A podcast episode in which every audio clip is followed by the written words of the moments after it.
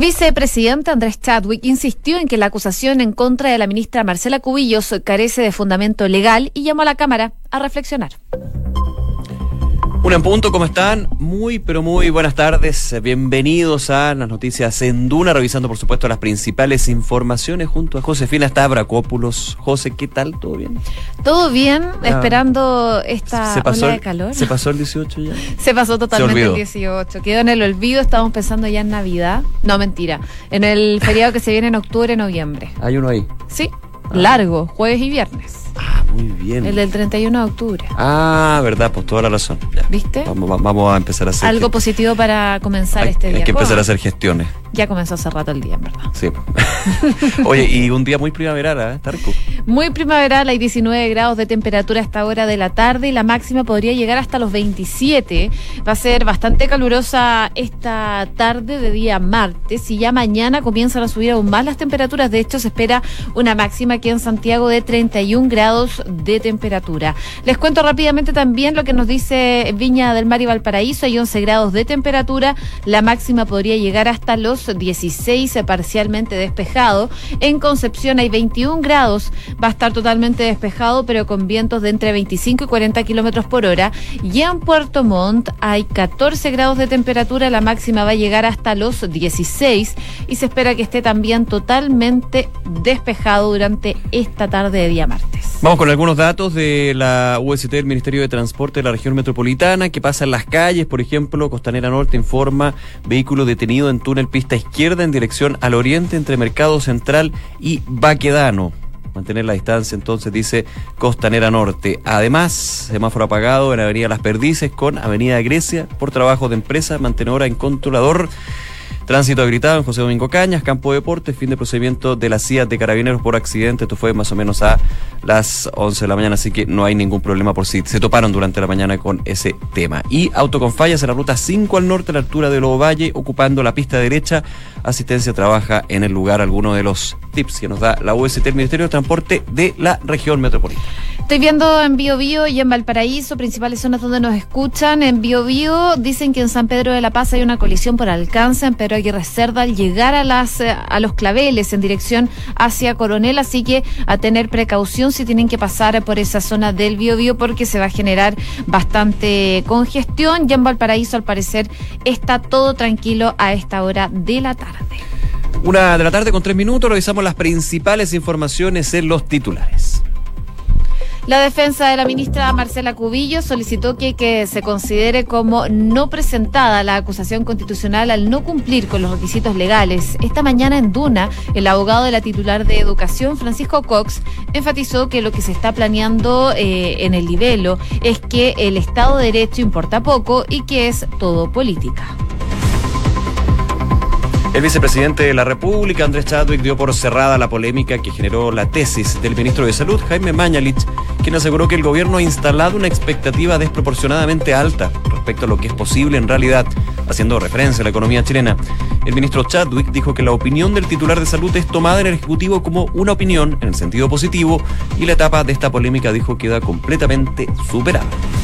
El fiscal nacional va a decidir hoy el futuro de Emiliano Arias en el Ministerio Público. Jorge Abbott va a resolver hoy los cargos y si abre un proceso de remoción en contra del suspendido persecutor, medida que fue recomendada por el sumario.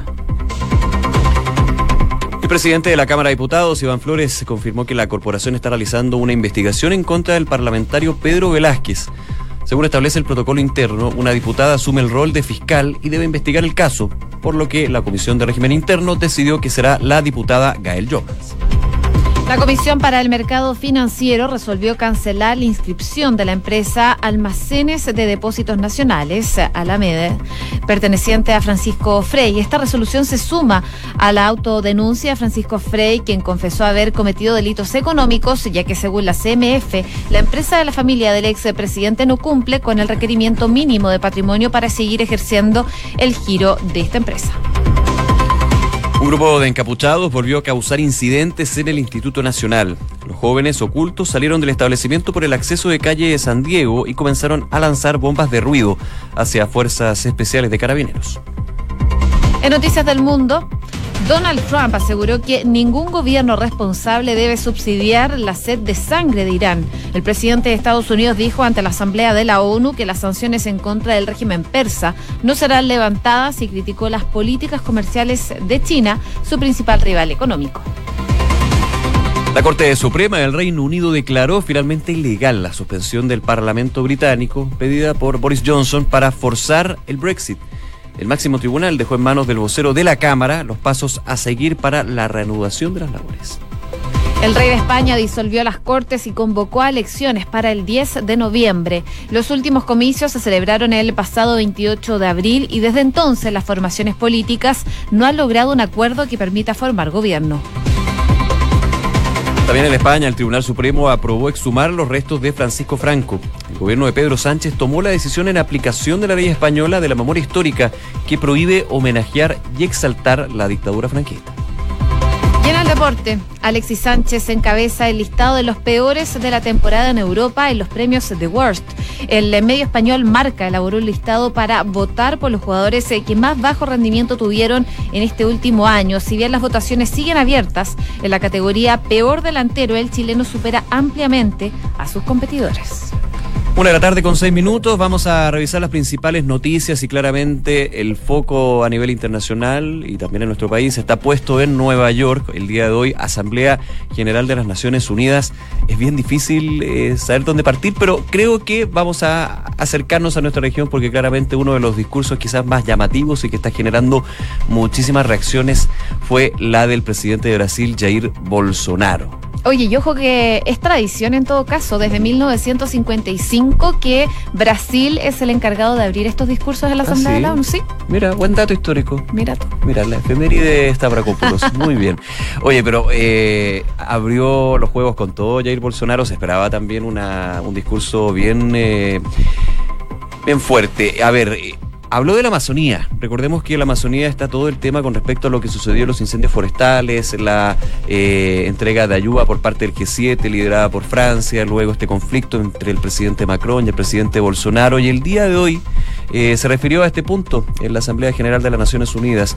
Dijo que eh, no es cierto que la Amazonía está siendo devastada, no está siendo consumida por el fuego y aseguró que su gobierno está comprometido con el cuidado del medio ambiente y el desarrollo sostenible. Dijo, y aquí está la frase que está generando reacciones y ronchas, podría decir, es una falacia decir que el Amazonas es un patrimonio de la humanidad y un pulmón del mundo. Eso principalmente señalando que, se debe respetar la soberanía de Brasil y haciendo una crítica indirecta, pero yo diría que bastante clara, a eh, quien también está en esta septuagésima cuarta Asamblea General de las Naciones Unidas, que es el presidente de Francia, Emmanuel Macron. Así es, eh, por supuesto los dardos eh, principalmente apuntaban al mandatario francés que está ahí en esta cita bastante duro. Fue Jair Bolsonaro quien eh, se esperaba de alguna forma un discurso en esa línea, pero fue bastante duro. También habló de otros temas, no solo de lo que está pasando en la Amazonía, sino que también tuvo tiempo para elogiar al al anfitrión de alguna forma, a Donald Trump, presidente de Estados Unidos. Recordemos que esta cumbre se está realizando en Nueva York. Lo que hizo el eh, jefe de Estado es condenar la decisión de algunos de los países europeos que discutieron establecer sanciones contra Plan Alto por la situación de los incendios forestales y agradeció, por supuesto, a su homólogo Donald Trump por defenderlo y ofrecerle ayuda económica para combatir esta emergencia. También se refirió a la situación de las comunidades indígenas en su país y aseguró que los países que critican a su gobierno por cómo se relacionan con los pueblos originarios lo hacen porque están interesados en sus riquezas. Así que polémicas no solo con la Amazonía, sino que también con el trato de los pueblos originarios, es lo que está haciendo eh, Jair Bolsonaro, el presidente de Brasil. ¿Y te acuerdas de esta polémica que se generó por las declaraciones entre eh, la expresidenta Michelle Bachelet y alta comisionada de los derechos humanos eh, para la ONU Sí, claro. y Jair Bolsonaro? Bueno, Sí. hubo más reacciones. eh, lo que hace Jair Bolsonaro es reafirmar el compromiso de su gobierno con las normas más elevadas de los derechos humanos, la democracia, la libertad de la región y de expresión. Esto a pesar de lo que decía este último informe de Naciones Unidas eh, y que fue eh, comunicado también por Michelle Bachelet, que dijo en su momento estar bastante preocupada por la situación de los derechos humanos. Ahí entonces Jair Bolsonaro trata de dejar en claro que está totalmente enfocado también en su gobierno a respetar lo que son los derechos humanos. El primero fue Jair Bolsonaro y después vino Donald Trump, el presidente de Estados Unidos, anfitrión obviamente por eh, el lugar donde se está realizando esta asamblea de la ONU en Estados Unidos. Y varios son los temas que el presidente norteamericano trató. Uno fue la guerra comercial. Él, de hecho, llegó con una posición muy a lo Trump, se vanaglorió por el éxito, económico de Estados Unidos y detalló los avances en la materia durante su gestión. Hubo una crítica importante que no es nueva a la Organización Mundial de Comercio. Dijo que la organización tiene que cambiar, tiene que no puede, no puede permitir que, por ejemplo, Beijing juegue con el sistema. Y ahí eh, parte de su discurso se puso más intenso cuando justamente abordó esta guerra arancelaria entre las dos potencias eh, económicas del mundo. Dijo, no voy a aceptar un maltrato para el pueblo de Estados Unidos. Vamos a seguir de cerca la situación de Hong Kong. Esperamos que China cumpla con el tratado para promover la libertad. Seguiremos muy de cerca la situación. Hay un punto, ahí mete Hong Kong. Y uno dice, ¿qué tiene que ver con la guerra comercial? Es que todo lo que sea China y Estados Unidos va a involucrar no solamente lo económico, sino finalmente lo político, lo diplomático, lo social, y justamente ingresa. Habla eh, Donald Trump de esta libertad que debe fomentar China en la región semiautónoma de Hong Kong, metiéndose claramente en temas que son eh, bien peleagudos de un presidente a otro, digamos. No sé, es bien complejo. También habló de Venezuela. Ojo con eso, ha sido, eh, de hecho ya comentábamos que durante el fin de semana el presidente Piñera, que está también participando de esta asamblea, confirmó que el grupo de Lima iba a tener una reunión con el presidente Trump solicitada por él, obviamente para revisar la situación de Venezuela, y dijo que... Eh, la crisis venezolana ha sido un tema central de su administración. Uno de los desafíos principales a los que se enfrentan nuestros países es el fantasma del socialismo que destruye las sociedades. Solo quieren una cosa, el poder para la clase que ocupa el poder. Estados Unidos jamás será un país socialista. Y además dijo, el dictador Maduro es una marioneta cubana protegido por guardaespaldas cubanos. Se esconde de su propio pueblo mientras Cuba se aprovecha de la riqueza petrolera de Venezuela para mantener su régimen. Bueno, Jair Bolsonaro también habló de Venezuela y tuvo un discurso bastante similar a lo que hizo Donald Trump respecto a ese país. Esperaba, de hecho, en distintos portales internacionales eh, unen de alguna forma los discursos tanto de Donald Trump como Jair Bolsonaro y dicen que los ultraderechistas hablaron sobre esta situación. Bueno, es parte del análisis que se va a ir eh, generando posteriormente de estos discursos que se hacen en esta Asamblea General. Pero también Donald Trump tuvo tiempo de hablar de una de las polémicas que es la que está más fresca, ¿eh? es lo que está pasando en Arabia Saudita. Lo que decía Donald Trump el día de hoy es que él no planea levantar las sanciones en contra de Irán y llamó al resto de los países a no apoyar al régimen persa. Todo esto con respecto también eh, a la crisis que se vive en ese entorno. Recordemos que esta cumbre se celebra en medio de fuertes tensiones entre Irán y Arabia Saudita respaldada por su viejo aliado Estados Unidos. Los sauditas acusan a Irán de un ataque este mes en contra de instalaciones petroleras, algo que Irán eh, todavía está rechazando. El gobierno de Trump enfrenta con el régimen persa eh, esta situación y ha intercambiado críticas y amenazas eh, constantemente a Teherán desde que pasó esta situación con las petroleras en Arabia Saudita. Recordemos que en todo caso Washington lleva meses imponiendo sanciones cada vez más duras contra Irán y se espera que el presidente de Irán, Hassan Rouhani, que también está Nueva York, eh, se dirija a los líderes mundiales ya el miércoles. Pero por supuesto, eh, destacan estas declaraciones que hace Donald Trump el día de hoy en la Asamblea General de Naciones Unidas. Faltan varias intervenciones y hoy también habla el presidente chileno, el presidente de la República, Sebastián Piñera, eso de las 3 de la tarde, hora chilena, ojo con eso, ¿ah? eh, un discurso que se espera esté muy centrado en el combate contra el cambio climático. Recordemos que recibió un premio el día de ayer, también estuvo presente en la cumbre de acción climática y eh, reafirmando y fortaleciendo lo que son los compromisos de los países para esta COP25 que se va a desarrollar en noviembre. Pero también ha hablado de otros temas, ha hablado de Venezuela, ha hablado también de otras instancias y el día de hoy en eh, en Punto estuvieron en conversación con quien alguno de los que acompaña al presidente de la República, en este caso el canciller Teodoro Rivera. Y en esa instancia, una entrevista que ustedes pueden revisar en duna.cl respecto al acuerdo de Escazú. ¿Te acuerdas tú del acuerdo de Escazú? Muy polémico y que de hecho se reanudó en términos de la polémica porque decían, a ver, ¿por qué el presidente Piñera recibe un premio por el combate contra el cambio climático? Va a hablar sobre el combate contra el cambio climático,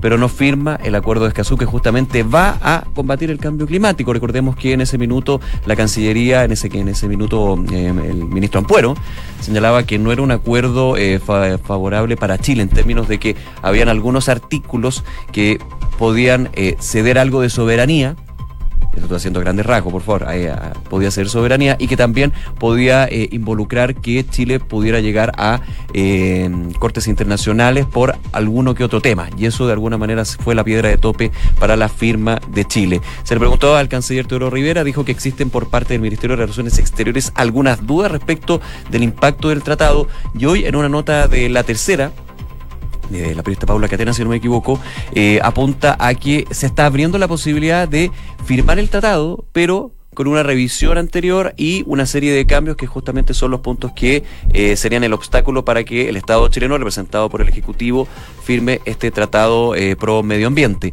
Eso sí, hay un artículo, entiendo yo, del Tratado de Escazú que justamente dice que Escazú no puede ser puesto a revisión.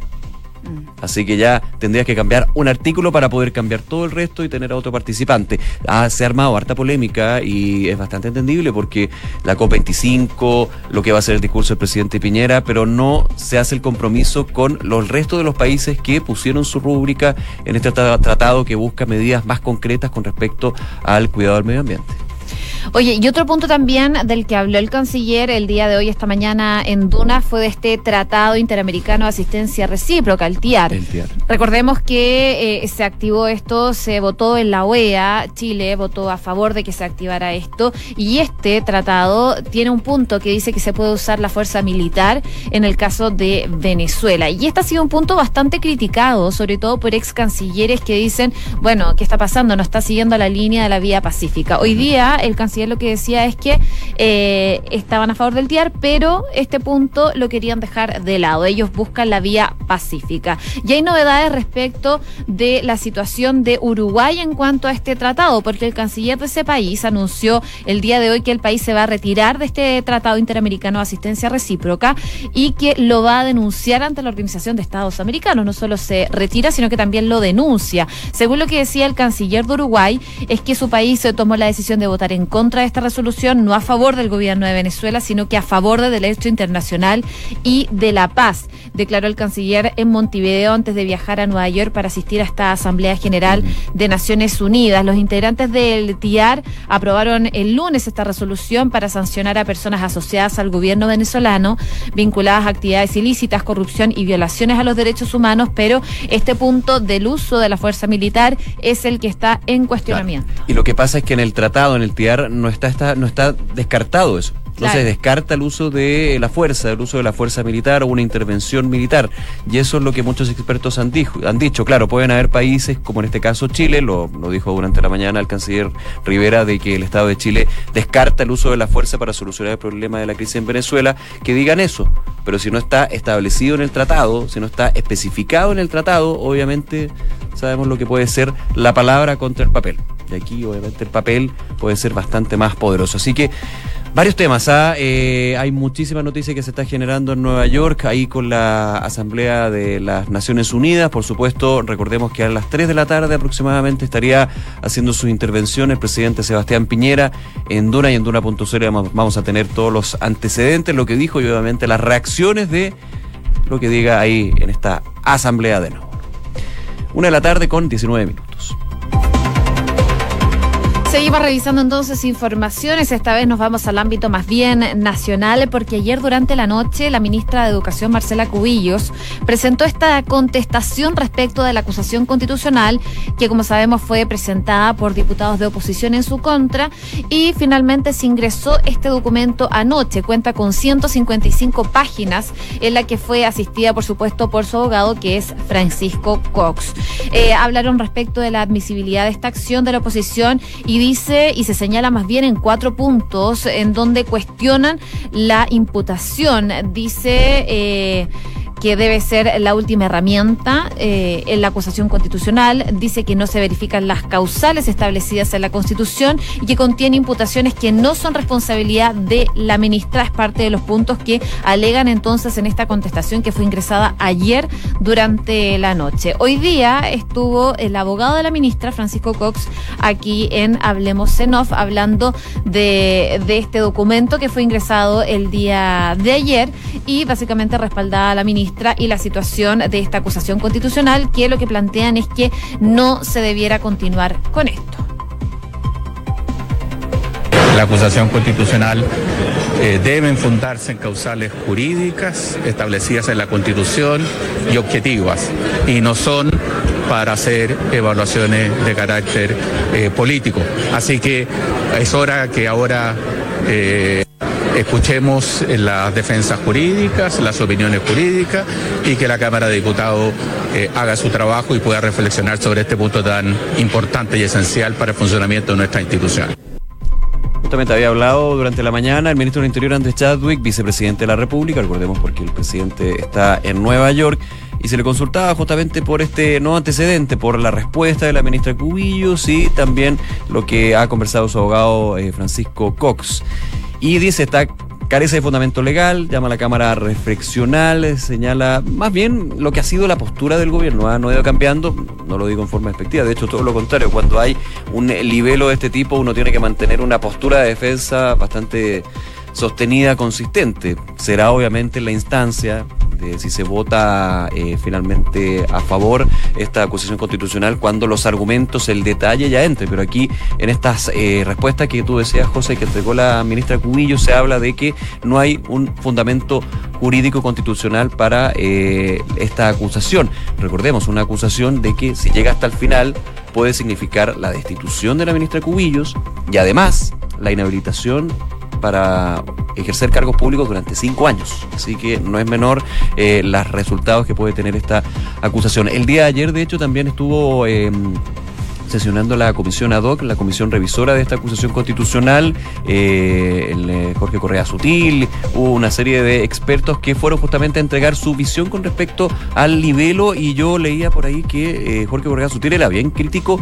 Sí. De hecho, de los cinco, me puedo estar equivocando, pero de los cinco puntos que tiene la acusación constitucional, él decía que la única que era válida era la primera. La primera. La primera el resto que no, no, tenía ni pies ni cabeza. Lo estoy parafraseando, obviamente, un jurista como Jorge Correa Sutil lo dijo con, con, un vocabulario bastante más profundo y extenso, pero hay varias miradas con respecto a eso. Y el día de hoy, obviamente, eh, por eso invitarlos a escuchar la entrevista en, en Duna.cl del abogado Francisco Cox, entrega más detalles de lo que fue este análisis y lo que podría ser también una eventual postura de la defensa de la ministra y también de su abogado para poder enfrentar esta acusación constitucional. Siguen los plazos, sigue la comisión, la comisión tiene que entregar un informe que recordemos no es vinculante, pero sí es tomado como un insumo para que los parlamentarios voten a favor o en contra. Ya antes de este gran receso de fiestas patrias, el tema era, ¿están los votos o no?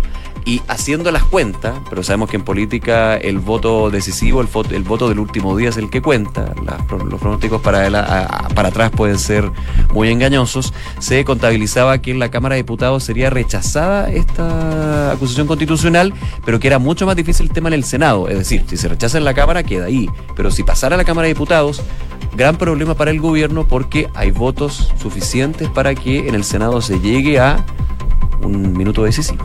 Bueno, ¿qué sigue ahora? Eh, la comisión revisora tiene que emitir su informe, como tú decías. Ese día los diputados van a tener que votar en eh, primer lugar la llamada cuestión previa. Si la cogen, se da por rechazada y el nivel no continúa avanzando. En cambio, si la rechazan, los diputados comienzan la revisión de cada uno de los cinco capítulos que tiene este texto. Se espera que el próximo martes primero de octubre la sala de la Cámara de Diputados eh, revise la acusación constitucional en contra de la ministra de Educación Marcela Cubillos, así que les vamos a ir contando cómo avanza esta situación en la Cámara de Diputados. Una de la tarde con 24 minutos. Escuchas Noticias en Duna con Josefina Stavrakopoulos y Nicolás Vial. Ilegal y sin efecto. Esa fue la decisión de la Corte Suprema del Reino Unido con respecto a la decisión, la medida que tomó el primer ministro británico Boris Johnson de suspender el Parlamento. Recordemos que fue una decisión, de hecho, consultada con la propia eh, Reina Isabel para de alguna manera acelerar el proceso de este divorcio con la Unión Europea, que se tiene que concretar el 31 de octubre. La estrategia, la movida, en este caso del primer británico, era justamente suspender el Parlamento, llevarlo a receso para no llegar a una discusión eterna y que se prorrogara de alguna manera esta, este Brexit con acuerdo sin acuerdo. Eh, Boris Johnson ha sido bastante categórico. Nosotros tenemos que terminar esto con o sin y de todas maneras la duda que se tenía es si la medida va a ser considerada ilegal, lo que finalmente confirmado por el máximo tribunal de Reino Unido. Así es, las críticas eh, contra el gobierno, por supuesto, no tardaron en llegar después de conocerse esta decisión de la justicia. Eh, según decían algunos, eh, dice pido Boris Johnson que reconsidere de inmediato su posición tras el abuso de poder que ha cometido y pasa a convertirse en el primer ministro de Reino Unido con el mandato más corto de la historia del país, ha dicho el líder de la oposición Jeremy Corbyn ante los cientos de delegados laboristas que asisten por estos días al Congreso Anual del Partido Laborista en eh, en el sur del país. Es parte de las declaraciones que se han dado. Eso sí, em, Boris Johnson ya había dicho anteriormente que independiente de la decisión que tomará la justicia, él se iba a mantener en el cargo, él va a seguir siendo el primer ministro de Reino Unido para seguir adelante con este Brexit que tiene fecha límite el 31 de octubre, pero como sabemos, todo puede pasar. Sí, y lo último, ah, fíjate en este el argumento, hay muchos argumentos, pero el clave de la Corte Suprema es el siguiente. Se declara que no fue legal la medida porque tuvo el efecto de frustrar o impedir la capacidad del Parlamento para llevar a cabo sus funciones constitucionales sin una justificación razonable. Sin una justificación razonable. Eso es lo que finalmente decide la Corte Suprema. Sigue las reacciones en Reino Unido, bastante movido el escenario, lo seguimos aquí en Duna y en Duna.cl. Una de la tarde con 26 minutos, revisamos las principales informaciones en los titulares de esta tarde. La defensa de la ministra Marcela Cubillo solicitó que se considere como no presentada la acusación constitucional al no cumplir con los requisitos legales. Esta mañana en Duna, el abogado de la titular de Educación, Francisco Cox, enfatizó que lo que se está planteando en el libelo es que el Estado de Derecho importa poco y que es todo política. El vicepresidente de la República, Andrés Chadwick, dio por cerrada la polémica que generó la tesis eh, hecha por el ministro de Salud, Jaime Mañalich, quien aseguró que el gobierno ha instalado una expectativa desproporcionadamente alta respecto a lo que es posible hacer en realidad, haciendo referencia a la economía chilena. Chadwick dijo que la opinión del titular de salud es tomada en el Ejecutivo como una opinión en el sentido positivo y la etapa de esta polémica queda completamente superada. El fiscal nacional va a decidir hoy el futuro de Emiliano Arias en el Ministerio Público. Jorge Abbott va a resolver hoy los cargos y si abre un proceso de remoción en contra del suspendido persecutor, medida que fue recomendada por el sumario. El presidente Donald Trump aseguró que ningún gobierno responsable debe subsidiar la sed de sangre de Irán. El presidente de Estados Unidos dijo ante la Asamblea de la ONU que las sanciones contra el régimen persa no serán levantadas y criticó las políticas comerciales de China, su principal rival económico. El rey de España disolvió las Cortes y convocó a elecciones para el 10 de noviembre. Los últimos comicios se celebraron el 28 de abril y desde entonces las formaciones políticas no han logrado acuerdos que permitan formar gobierno. Alexis Sánchez encabeza el listado de los peores de la temporada en Europa en los premios The Worst. El medio español Marca elaboró un listado para votar por los jugadores que más bajo rendimiento tuvieron en el último año. Si bien las votaciones siguen abiertas, en la categoría peor delantero, el chileno supera ampliamente a sus competidores.